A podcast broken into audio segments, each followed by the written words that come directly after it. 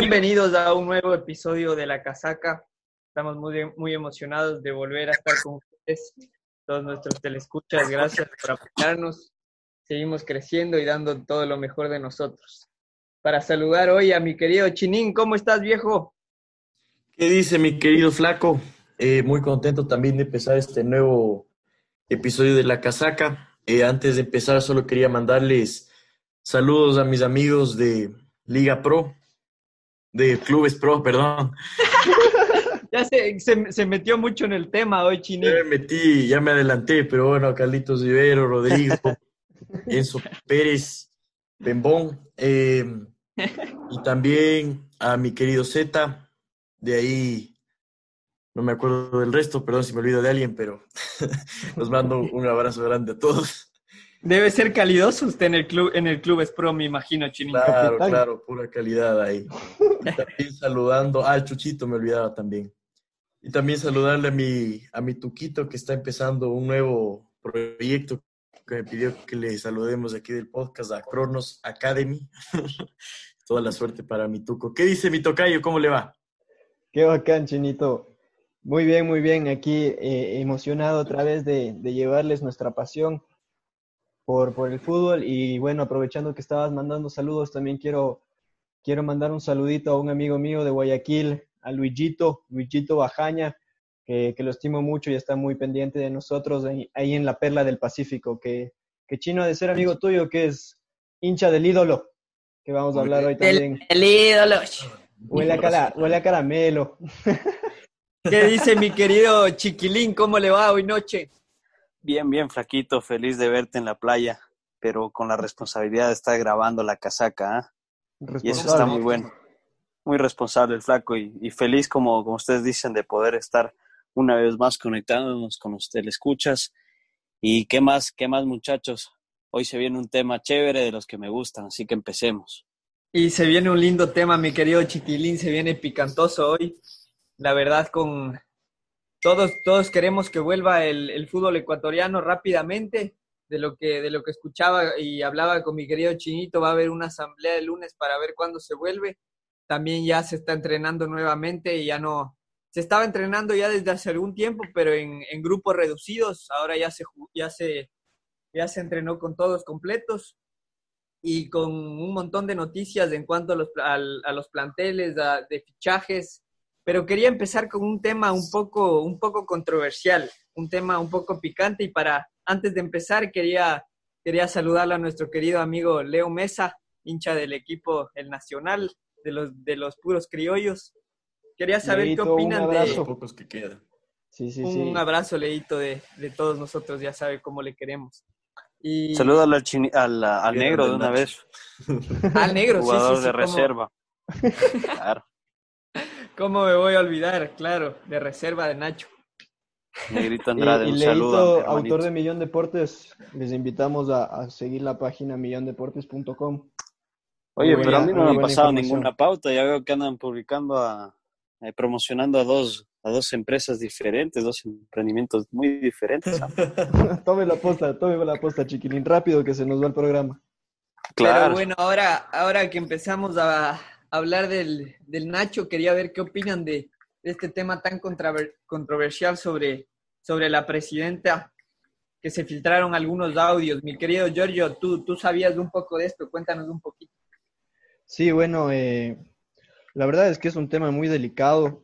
Yo en lo personal sí, sí me llevo, eh, me guardo mis, mis opiniones, la verdad que me da, no, no quisiera lanzar ningún nombre porque podría estar equivocado y es un tema que, que se lo tiene que tratar con mucho cuidado, pero sí, como tú dices, Flaco, eh, hubo una, unos audios que, que, explicaban que algunos jugadores en el Nacional estaban con doble contrato y bueno, la explicación del doble contrato se debe a que usualmente los equipos presentan un presupuesto a la Liga Pro con una plantilla de salarios, incluso para los jugadores, para convencer a jugadores grandes y de élite, a veces las estrategias de los clubes no son las más éticas y, se da esto de los dobles contratos, ¿no? Que, presentan en la plantilla de la Liga Pro un salario que, que, después por debajo de la mesa tiene otro salario. Entonces es un tema bien delicado que, que no sé, que realmente es un, una, un reflejo de lo que es el fútbol de lo que es la industria del fútbol, ¿no? Se ve también en Europa con lo que fue lo del Manchester City y la decisión del TAS. Entonces, eh, no sé qué opinen ustedes. No sé qué opinas sí, Así es. Mi querido Giorgio, tremendo. Y, antes de pasar la palabra a nuestros otros panelistas, quería leerles algo que, que dijo Lucía Vallecilla, que me pareció un poco, la verdad, totalmente fuera, fuera de lugar, ¿no? Dice, en mi desconocimiento no sabía que era ilegal firmar dos contratos, uno de imagen y otro de futbolista profesional. Entonces, esto, esto nos da un poco la, más o menos la referencia de cómo, cómo trata el fútbol ecuatoriano y, y, por eso es, es una de las mayores razones por la que estamos como estamos, ¿no? Mi querido Chiquilín, no sé qué, qué opinas acerca de esta afirmación de la presidenta del equipo puro criollo. Claro, Flaquito, ese es el problema. La verdad es que, mira, Lucía, Lucía Vallecilla lo que, lo, que, lo que hizo al principio es afirmar y decir que sí eran sus audios, o sea, aceptó que eran sus audios, y después salió con lo que tú dijiste, que, que no sabía que era ilegal firmar un contrato de, de, de imagen y otro como, como prestador de servicios de, de, un futbolista profesional. En eso se contradice de manera, de manera muy redundante, porque ella misma dice en los, en los, en los audios de WhatsApp, se, muchachos, ustedes saben que es ilegal y que la Liga Pro me puede montar por este tipo de cosas, podemos ir hasta presos, algo así, dijo. Y como dice el, el Gio, o sea, es algo difícil de, de, hablar. Sabemos que son cuatro jugadores, son de los, de los traspasos que se hicieron en esta temporada, jugadores que estuvieron en equipos muy grandes.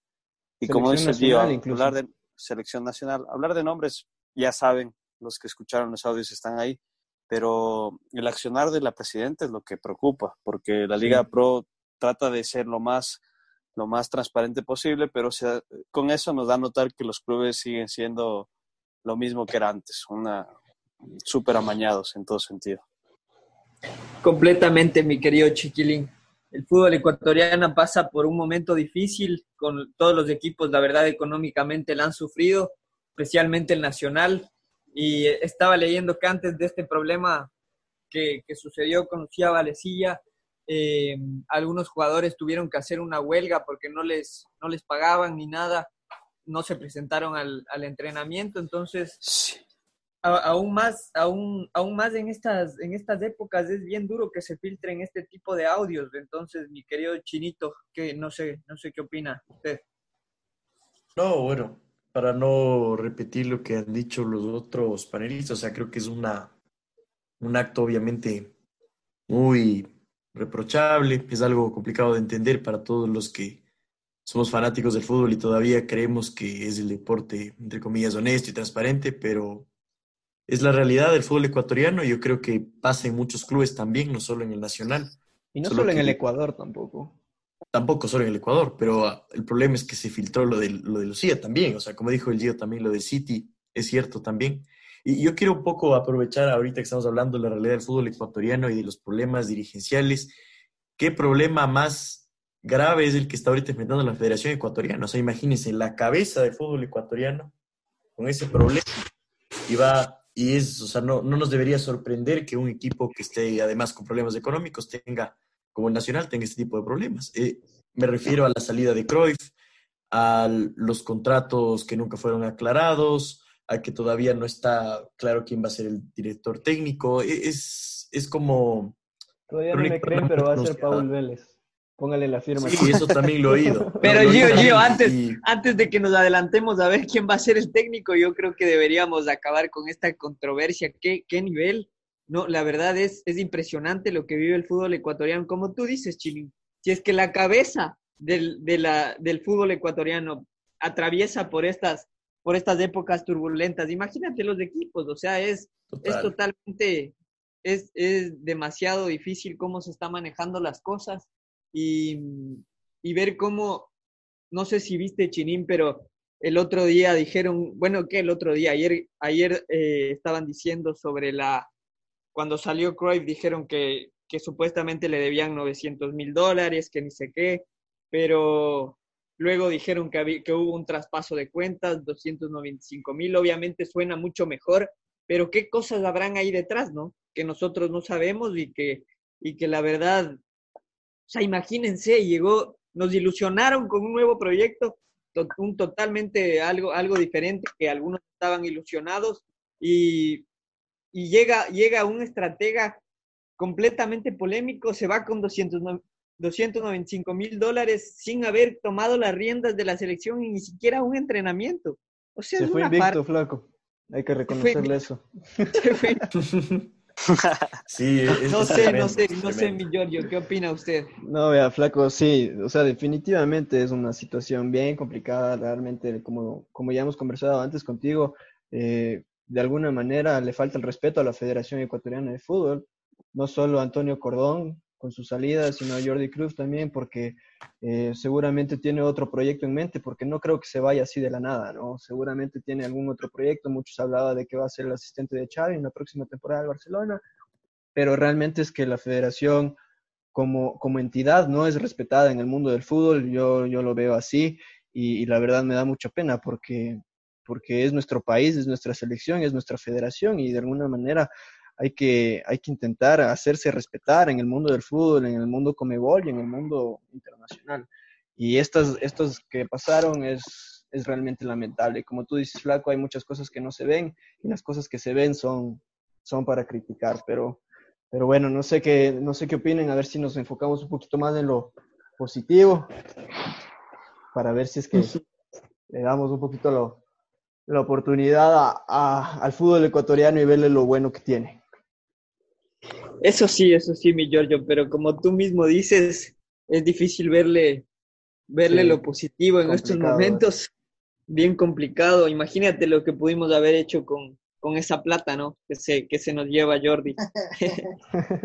no sé, mejorar el, el, mejorar las formativas, tratar de, tratar de mejorar los clubes ecuatorianos, no sé, un montón de cosas, sí. pero no sé, Chiqui, ¿tú qué, qué opinas acerca de esta, de este momento que atraviesa la federación y el fútbol ecuatoriano? Como dijeron, me sumo a sus palabras, es lamentable, pero no sé, yo tuve esa mala espina desde el principio con todo este nuevo proyecto, porque eran unas cifras demasiado fuertes para, para que se, sean manejadas por la Federación Ecuatoriana. En estos momentos se necesitaba un poco más de austeridad y buscar buscar acomodarse con lo que teníamos. Por ejemplo, Jorge Céltico me parece un gran director deportivo para todas las categorías. Podría ser el que tome el control en esa parte o también como técnico de la selección mayor, dándole oportunidad. Yo no sé si les comenté a ustedes, pero yo siempre decía cómo le van a pagar a pagar tanto a un, a un técnico que no tiene no tiene tanta experiencia en esto de en esto de las de selecciones y, y no sé si es que les comenté, pero a mí me parecía desde un principio súper mala elección de, de, de cuerpo técnico. Sí, y ahora se reflejó porque entre nosotros también decíamos que a cada rato Antonio Cordón se va y, y Jordi Cruyff de ley se va. O sea, dijimos eso y dicho y hecho. O sea, tú, tú estás diciendo que la casaca es como el pulpo Paul. Como los Simpsons, hermano. Bueno, eh, Solo, solo quiero, solo también quiero decirles una cosa, o sea, no hagamos tanta leña del árbol caído de la FEF, o sea, a más que la elección del cuerpo técnico obviamente fue totalmente errada. Yo creo que, digamos, fue un, un proyecto que al principio sonaba muy interesante, o sea, teníamos un director deportivo, algo que nunca... Completamente. Eh, Antonio Cordón, y además no es que Antonio Cordón se va a dirigir en Argelia, o sea, Antonio Cordón se va a dirigir en la primera división española, al Betis, que tiene un nuevo proyecto con el ingeniero Pellegrini. O sea, es, es algo, era un hombre importante también, ¿no? O sea, de ahí la elección de Cruyff, a mí, para mí también totalmente desatinada, el Exacto. tipo muy impresentable, pero, pero yo creo que, que había, o sea, que, que, no, era una, no era una mala idea, ¿no? Y ahora tendríamos sí. que ver cuál es el camino que toma la selección si es que vuelve a confiar en la idea de tener un director deportivo para todas las para todos los niveles de selecciones o si ya solo busca un entrenador para la mayor. Es todo. ¿Sabes qué, Chino? Tú tienes nublado. mucha razón, porque el proyecto era muy bueno y si es que no se hubiera dado esto de la pandemia, a lo mejor estuviéramos ahorita celebrando en oh, Lo que, lo que pasa es que el proyecto era muy optimista. El proyecto era muy optimista, se llamaba 3 a 0, me parece. Y, y todo lo que buscaba era, era siempre tener buenas presentaciones en todos los, en todos los campeonatos que se jueguen y empezó muy bien con esto de la selección sub-20 y todo. Y estábamos felices por eso, o sea, pensábamos que desde no, la, la mano de ellos... Fue antes de... Fue antes. sí, fue estaba. Antonio Cordón ya estaba cuando con la sub-20 ya. O sea, pero me refiero a que fue, fue esa parte, ¿me entiendes? Que la sub-20 estuvo súper bien, eh, venía un proyecto prometedor para el futuro y eso es lo que nos tenía alentados, era súper optimista. Sí. sí, pero yo sí le hubiera dado la oportunidad. Yo sí creo, honestamente, si es que hubiéramos tenido la oportunidad de jugar eliminatorios, que hubiéramos hecho un papel aceptable o a lo mejor un papel muy bueno. Pero bueno. No sé, no sé. Pero no, pero no por Jordi Cruyff. No, por, el plantel. Por la clase de jugadores que teníamos. Por los, exacto, por los jugadores que estaban Por la clase de jugadores, la, el temporadón de Pervis, ¿ah? Sí, claro. sí, sí, seguramente se va un gigante esta temporada. Ya los regresa, regresa al Watford. Ajá. Sí, él regresa al Watford, que es el equipo que tiene su pase. Ajá, y... no, no, es el, el Watford es, es el dueño del, del pase de Pervis. Sí, el Watford es dueño. Oye, Flaco, corrígeme, ¿el Watford sigue en Premier o no? Creo sigue en Premier, pero creo que está, creo que está peleando los, el puesto. La verdad es que el descenso de la Premier está peleadísimo. Y ese puesto de Champions también está buenísimo. Sí, sí, sí, pero la verdad es que en la última fecha se va. Ahorita en realidad Watford está en puestos de descenso. Se puede ah. salvar en la última fecha, pero la verdad es que lo veo negro para el Watford. Lo veo negra. Bueno.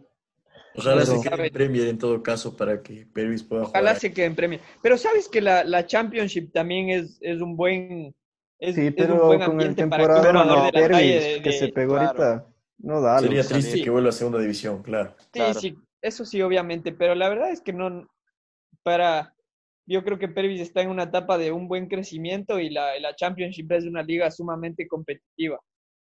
Sí, no, sí, tiene no, hay, duda de que sea competitiva. En todo caso, que se queden en con el nivel que tiene, claro.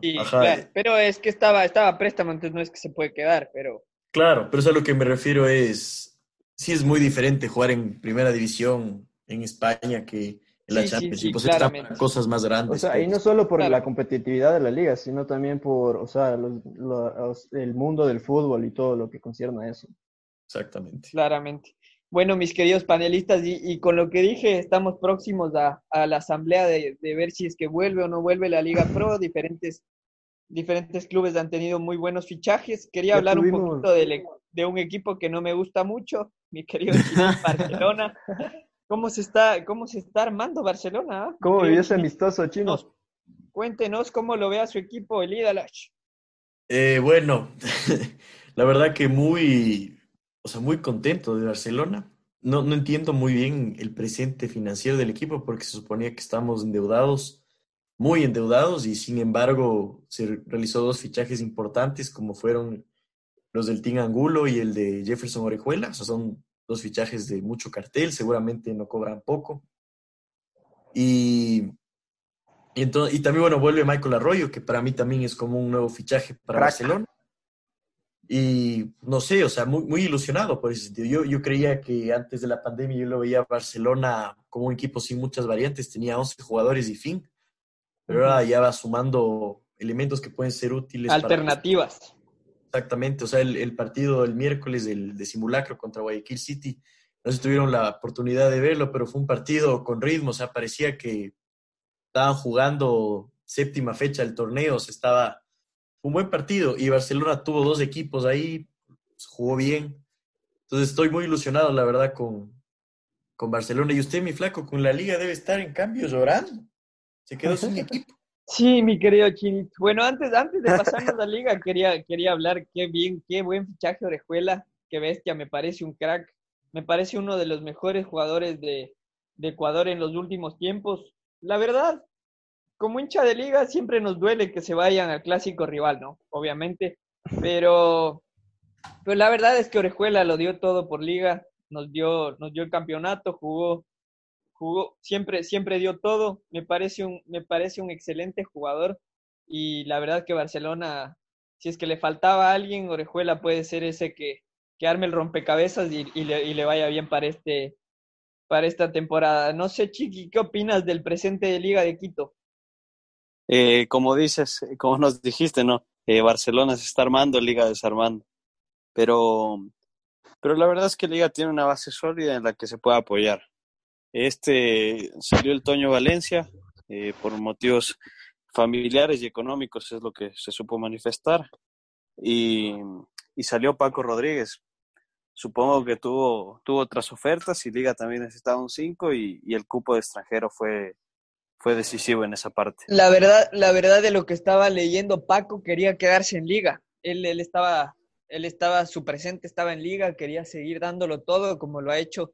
La garra, la garra charrúa se lo ve, ¿no? Qué, qué, qué tremendo jugador que era y la verdad no entiendo, ¿no? No entiendo esa decisión pero supuestamente querían dejar libre el cupo de extranjero y que, y que llegue un 5, ¿no? Un, armador ahí que, que llegue a, a, suplantar ese puesto que dejó el Toño. Llegó Ezequiel Piovi, viene de Arsenal de Sarandí con, en, en un año de préstamo con opción a compra. De lo que le estaba viendo, la verdad juega, juega súper bien, es un 5 un poco más defensivo, pero la verdad yo creo que teníamos alternativas. O sea, Edison sí. Vega, Jordi Alcíbar, eh, el mismo Villarruel, yo creo que pudimos haber salido y, y, y era, yo, y para mí lo que debíamos hacer era tratar de retenerlo a Rodríguez, más aún con Guerra yéndose al, al extranjero. No sé qué opines, Giorgio, del, del presente de Liga. No, sí, ya la verdad es que han, lo han dicho todo. Eh, fue una, una decisión no muy acertada de la dirigencia de Liga. No sé si igual corre por, por, por, un tema financiero, pero, pero con la salida de guerra, obviamente, retener a tu otro central era... Pero ya, ya está confirmado que sale guerra. O sea, al parecer, sí, sí, creo que se va. Yo, yo no sé, la verdad, si es que se va o no, pero veamos, veamos lo que pasa con la liga. Yo quería hablar de, de la otra liga, Liga de Puerto Viejo, que se está armando bien para este... La Capira. La Capira, no sé, Flaco, si ya habías terminado con el presente de Liga y quieres avanzar o, o tienes algún otro comentario de Liga de Quito, LDU. La verdad, bueno, no, creo que no hay nada más que decir. Liga solo, está... Yo solo le quiero decir una cosa a mi flaco, que, que se cree cuentos que dice que Rodríguez se quería quedar en Liga. No, pues ya se está yendo. ¿Acaso que le están amarrando y pucha con pistola sacándole de Liga? No, pues ella quería irse de Liga también, mi flaco. Obviamente, no, no es que quería irse, si es que, no, si es que traen, quedar, si es que la, traen la. otro extranjero, Chinín, ¿qué, o sea, ¿qué puede hacer si es el único cupo que hay? No, pero sí, yo supongo que ya tenía propuestas, igual no, no le van sí, a yo creo que y, y, tampoco, también, y tampoco es que se va, se va, se va a préstamo, ¿no? Ah, ya ves. Préstamo. ¿A dónde se fue, Rodríguez? Todavía no se sabe, pero de lo que, de lo que yo tengo entendido, Rodríguez se va a préstamo. Porque si se va a préstamos, o sea, es porque tiene capacidad financiera para hacerlo liga. Claro, claro. Pero bueno, mi querido Giorgio, usted quería hablar de la Capira. Sí, sí, no. Eh, un equipo recién ascendido que, que lo, lo, lidera Rubén Darío Insúa, que le tengo un cariño tremendo por su paso por el Deportivo Quito, nos hizo campeones. el poeta. Sí, no, la verdad que me parece que es un, es un gran técnico. Es, es muy ¿Qué te gustaba del Manjo? ¿La camisa o el gorro? tiene, tiene, la camisa desde, sabes que tiene una anécdota que cuando quedó campeón con Barcelona, me parece que fue en el 92. ¿Ya? No sé si tú me puedes confirmar ese dato, Chino, cuando fue técnico de... 97, Gio. 97. Último campeonato de Barcelona después de la sequía hasta el 2012. Ahí sí, fue. ese año fue que tenía puesta esa camisa. crack, y, esa, y esa camisa todavía la tiene, es como una cábala para él. Es como el Cholo Simeone Total. que siempre tiene la camisa y la corbata negra, ya, así. Y, y, siempre que juega una final se pone esa camisa. Creo que le da suerte y bueno, sí, eh, consiguió el ascenso con, con, jugadores ya experimentados, ¿no? Como es Michael Jackson Quiñones, que tiene una magia, un guante en el zapato. Y bueno, ahora se está reforzando bastante con, con Vinicio Angulo, la llegada de Vinicio Angulo, con también la, la contratación de Guacho Vera, que, que jugó Vera. en Barcelona, tuvo buenas actuaciones, pasó por el Nacional, no logró acomodarse y veamos si le va bien ahora. Pero es un gran jugador, Guacho Vera. Sí, no, cuando, cuando debutó en Barcelona, la verdad es que levantaba muchas expectativas, así como Mike Rodríguez, ¿qué será de la vida de él? Creo que está jugando en Atlético Porteño. Pero pero sí, no, la Capira se está, se está armando y, y yo creo que va, va, a pelear un cupo, un cupo para, para campeonato internacional. No sé qué opinan mis queridos casacos. Sí, ilusionados con la Capira, ¿no? Tiene un equipazo, se le ve que está armándose súper bien. pero no le estaba yendo muy bien, o sea, en los resultados en, en la Serie A. Estaba empatando partidos, perdiendo, pese a que tiene jugadores de experiencia y jugadores jóvenes que, que les pueden hacer un, un, un, buen, un buen trato del balón, un buen juego, y eso es lo que, lo que se espera con estas incorporaciones que, que tienen ahora. Totalmente, totalmente, Chiquilín. Es solo para completar, me parece interesante las, las contrataciones que mencionó el Gio de la, de la Capira y sobre todo pienso que a pesar de ser un equipo entre comillas pequeño que en los papeles pelearía el descenso, se está armando como un equipo de media tabla que aspira a llegar a Copa Sudamericana. Es interesante el proyecto, al menos de los playoffs, si es que hubiera todavía, no, no, no estoy seguro si este año es el mismo formato, pero pero yo creo también que hay otros equipos, o sea, por ejemplo, Guayaquil City también aprovechó el paro de, y se reforzó con la Ioya, Jaime Ayoví, Flavio. La Ioya. Y son dos jugadores ya, bueno, digamos, viejos, veteranos, pero que tienen muy buena... Muy ¿Cuál más dijiste, Chino? Tienen algunos veteranos. ¿Cuál más dijiste, Caicedo y la Ioya Jaime Ayoví. Así es, así es. Equipazo también. ¿Cuál Caicedo? Flavio. Cinco. Cinco es, ¿no? Sí, sí. Sí, lo tienen al mortero, lo tienen El mortero juega ahí, es Mondaini, no sé si todavía sigue ahí. Ah, Marcos todavía. Mortero puro chocolate. El mortero puro chocolate. en el arco también. Tiene algunos jugadores con buen pasado en el fútbol ecuatoriano. Y sí, ¿no? La Capira se armó, se armó súper fuerte. Como dice el Chinín, podría ser un equipo que pelee de, de media tabla para arriba que, se puede, ¿no? Con Delfín quedando campeón de la Liga Pro. Flaco, yo le tengo una pregunta los equipos de abajo pueden. ¿Qué cosa, mi Giorgio? Le tengo una pregunta picantosa, como le gusta. Hágale, hágale. Contendiente para el campeonato Liga Pro 2020. Durísima, Gio. Yo, la verdad, no me, no me voy a dejar llevar por el fanatismo no me voy a dejar llevar por el fanatismo, pero viendo el plantel y cómo, cómo se ha armado, el Team Angulo, Fidel Martínez, Orejuela, oh. la verdad yo le veo a Barcelona siendo campeón este año, aunque me duela en el corazón. No digo que vaya a ganar en Casablanca, no, eso nunca. Pero... no, la serio, mi flaco. Ya la segunda, ya la primera les hicimos asustar, la segunda ya va en Casablanca. Pero así viene diciendo desde hace 22 años. No, no, no, verá que aquí en la casaca somos como Pulpo Paolo, usted mismo dice. Decimos y pasa. Esperemos que así sea. Flaco estaba resentido con Orejuela y terminó tomando la misma decisión ahorita, muchachos. Pero bueno, usted, usted chiquilín, ¿quién, ¿quién cree que queda campeón este año? Chuta, muchachos, es difícil dar una, un nombre post pandemia. La verdad es que antes yo creo que Liga estaba súper bien, iba por muy buen camino. Ahora no sé, sabes que, que hay que ver quién está mejor preparado, quién asimiló mejor esta, esta para. Así como le pasó al Madrid, ¿no? El Barcelona estaba súper bien antes de la pandemia y después el Madrid empezó a ganar todos los partidos que se le pusieron enfrente. Por eso no, no me gustaría dar un nombre, pero si quisiera que quede campeón, me gustaría que sea Liga. Y por ahí otro equipo que, que, le veo que está, que está muy bien sería Independiente o, o Delfín. Bueno, Delfín no tanto, pero Independiente es un, es un equipo que puede pelear mucho este año. Viene campeón de la Sudamericana y, y buscando ya protagonismo en la, en la serie de, de privilegio del fútbol ecuatoriano. Exactamente, mi querido Chiquilín. Y, antes, y ahorita la bomba. Yo también iba a decir Independiente. Ese es mi candidato para el campeonato de este año. Independiente, IDB, ¿le parece, Gio? IDB, hermano. No sé por qué tengo una corazonada ahí. ¿Más que Barcelona crees que IDB? Barcelona tiene un equipazo, pero si es que Bustos no le logra controlar, le veo difícil que rinda. Sí, pero si te das cuenta, Bustos es un es un tecnicazo, o sea, le fue muy bien en Delfín y ahora tiene, o sea, tiene el plantel que él quería. Entonces. Sí, hermano, pero igual, o sea, es un proceso, ¿no? Creo que igual Bustos llegó a inicio de temporada y, ojalá se le dé, pero yo creo que Independiente tiene un, una mejor base grupal, si se puede decir, para, para afrontar el campeonato. Veamos, veamos cómo se da, ojalá regrese pronto él. Veamos, ¿no? Veamos qué pasa. Usted, Chinín, ¿a quién lo ve campeón? Yo también quisiera que sea Barcelona, o sea, también, digamos, por nombres, creo que Barcelona ahorita es el máximo candidato.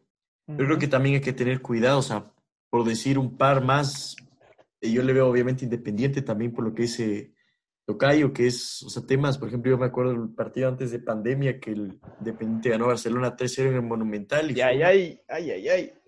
Fue un baile ese partido. ¡Coqueta! Yo me, me, preocupé realmente ahí de, Independiente. Y también, o sea, por ejemplo, el trabajo que venía haciendo eh, Rescalvo en Emelec era, era bastante Eso decir, desde la pandemia. Emelec está en, está en buen camino, pero igual no suena como favorito. No, yo no lo, yo no lo veo como campeón. Por nombre tal vez no suene, pero, pero Rescalvo es muy buen técnico para mí y podría dar la sorpresa también en Emelec, incluso Liga, a pesar de de haberse desarmado. Repeto es un técnico ganador. Yo creo que sí. Repeto sabe, sabe armar equipos, sabe, sabe adaptarse a la necesidad.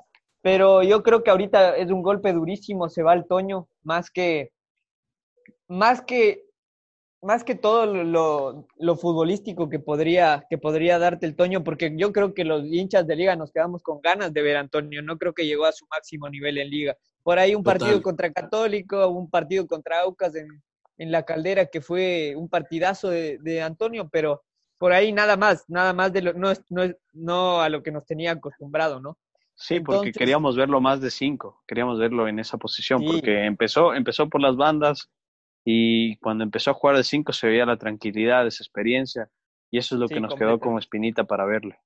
Completamente, nos quedó como espina y además, como tú dices, ¿no? Ese cambio de posición que, que encontró Repeto, eh, fue, fue algo sorpresivo para nosotros porque estábamos, estábamos acostumbrados a verlo, a verlo desbordar y quitarse rivales en la Premier y llega en cambio a dar tranquilidad en el medio campo, ¿no? Eh, la verdad, creo que, creo que va a ser un, un, golpe muy duro más en lo anímico por lo que te representa el Toño, ¿no? Como dijo Pablo Respeto, nos quitó, nos quitó un, nos quita un jugador de gran jerarquía que daba privilegio al, al equipo. O sea, no es lo mismo jugar ante un Sao, Paulo con Toño que sin el Toño, ¿no? Total. Entonces... mi flaco, solo, perdone, para, y que ya mismo estamos llegando al final del programa, pero solo quiero hacerle una pregunta. Eh, escuché recientemente, me parece, unas declaraciones eh, en contra de, Esteban Paz diciendo que, no, no me acuerdo de quién, quién exactamente las dijo, pero decía que no tiene sentido contratar a un jugador que gana siete veces más para desequilibrar el plantel. Prefiero contratar a muchos, digamos, que estén al mismo nivel, pero que, le, que tengan un salario menor. O sea, por hablando un poco del peso del Toño en el vestuario y por todo lo que ganaba. Incluso solo para añadirle, y perdone que se me ocurre esto al final, pero vi una entrevista del gato César, no sé si lo ubiquen ustedes, arquero de Barcelona 2000. Claro que sí. Que, que en el equipo se necesita más indios que caciques. ¿Qué opinas, La verdad, Sí, podría ser, pero eh, esta, esta pregunta te refieres al Toño, por la salida del Toño o, por algún otro jugador? Por sí, por la salida del Toño, exactamente. O sea, el Toño aquí sería el cacique, digamos, ahorita te quedaste sin cacique. Sí, Chinín, yo creo que en algunos casos podría es que por ahí, por ahí va lo que, lo que empezamos hablando también. O sea, antes de, antes de cámaras estábamos hablando de, fútbol, como siempre, y, y dijimos esto del, del salario de los jugadores ahí va eso que te digo, Chino. El Toño estaba generando demasiado para la liga. Eh, los estadios se estaban, se estaban empezando a llenar de nuevo. Eh, la gente estaba ilusionada con, con, el juego de, del equipo. Eh, aparte iba, iba a venir ese partido contra el Manchester United que iba a dar muchos recursos. Exactamente, exactamente. Entonces esas cosas van, van por ahí también. Es un jugador de jerarquía que aparte de aportar en la parte futbolística, le aporta como marca al equipo. Como marca y como vestuario. O sea, hay un montón de cosas que engloba Antonio Valencia, o sea, era lo mejor que nos pudo pasar. Un montón, lo que dice ese partido, ese partido contra el Manchester estaba confirmado, o sea, y nos iba a traer un montón de cosas, o sea, te, imagínate que vaya un equipo de Ecuador a jugar eh, en Old Trafford, es otro nivel. Entonces, en este caso puntual, en muchos casos yo creo que la, la, frase del, del, gato podría ser, pero en este caso puntual yo creo que no, mi querido Chino. Yo creo que más que todo, más que todo esa frase del gato es, es muy es muy buena. La verdad es que es que eso sí se, refleja en el fútbol, pero yo creo que eso va un poco más para los equipos que van abajo, o sea, para los equipos con jugadores más, más, con menos experiencia, o sea, informativas, eso, eso, es, un, eso es una ley, o sea, preferible tener trabajadores a que estrellas, eso es lo que pasa, pero, pero en, este, en esta parte de, de la élite yo creo que no podemos llamar indios a los, a los jugadores que no estén al nivel del Toño, porque la verdad es que son jugadores profesionales que, que han luchado por estar ahí y aparte tienen mucha calidad. Por eso no, no me gusta esa frase, pero para formativas queda excelente. Para, no, no, pero chiquilín, o sea, no, no el, en sentido despectivo el indio, sino en el sentido de un jugador. No, no, yo sé, pero es que eso te digo, o sea, los otros jugadores. Claro, ja, pero los jugadores Estoy de acuerdo. Tienen, o sea, no, no son que solo corren y ya, o sea, son jugadores buenos. Por ejemplo, cuando estuvo cuando estuvo el Toño estaba al lado Luke, eh, Lucas, ¿es? El 5. Villarroel. Sí, Lucas Villarroel. Jugadorazo, o sea, se veía, él hacía el trabajo sucio, pero era un jugadorazo. Ese partido y por atrás estaban, y por atrás estaba Gavarín, y por o sea, nombres que son jugadores que están. Claro, varios caciques en ese caso también, ¿no? Yo creo, yo, yo creo que en este caso, la verdad, si es que si es que no venía este parón y todo, yo veía Liga para estar peleando Libertadores. No sé no, qué No, no, no, mi flaco, no, no. A ver, a ver, no, Sao Paulo, le, Sao Paulo le metió tres en, en, Brasil y le hizo bailar samba ese partido, güey. A ver, Nacional le ganó al Sao Paulo, hermano. Yo le daba octavos, cuartos máximo.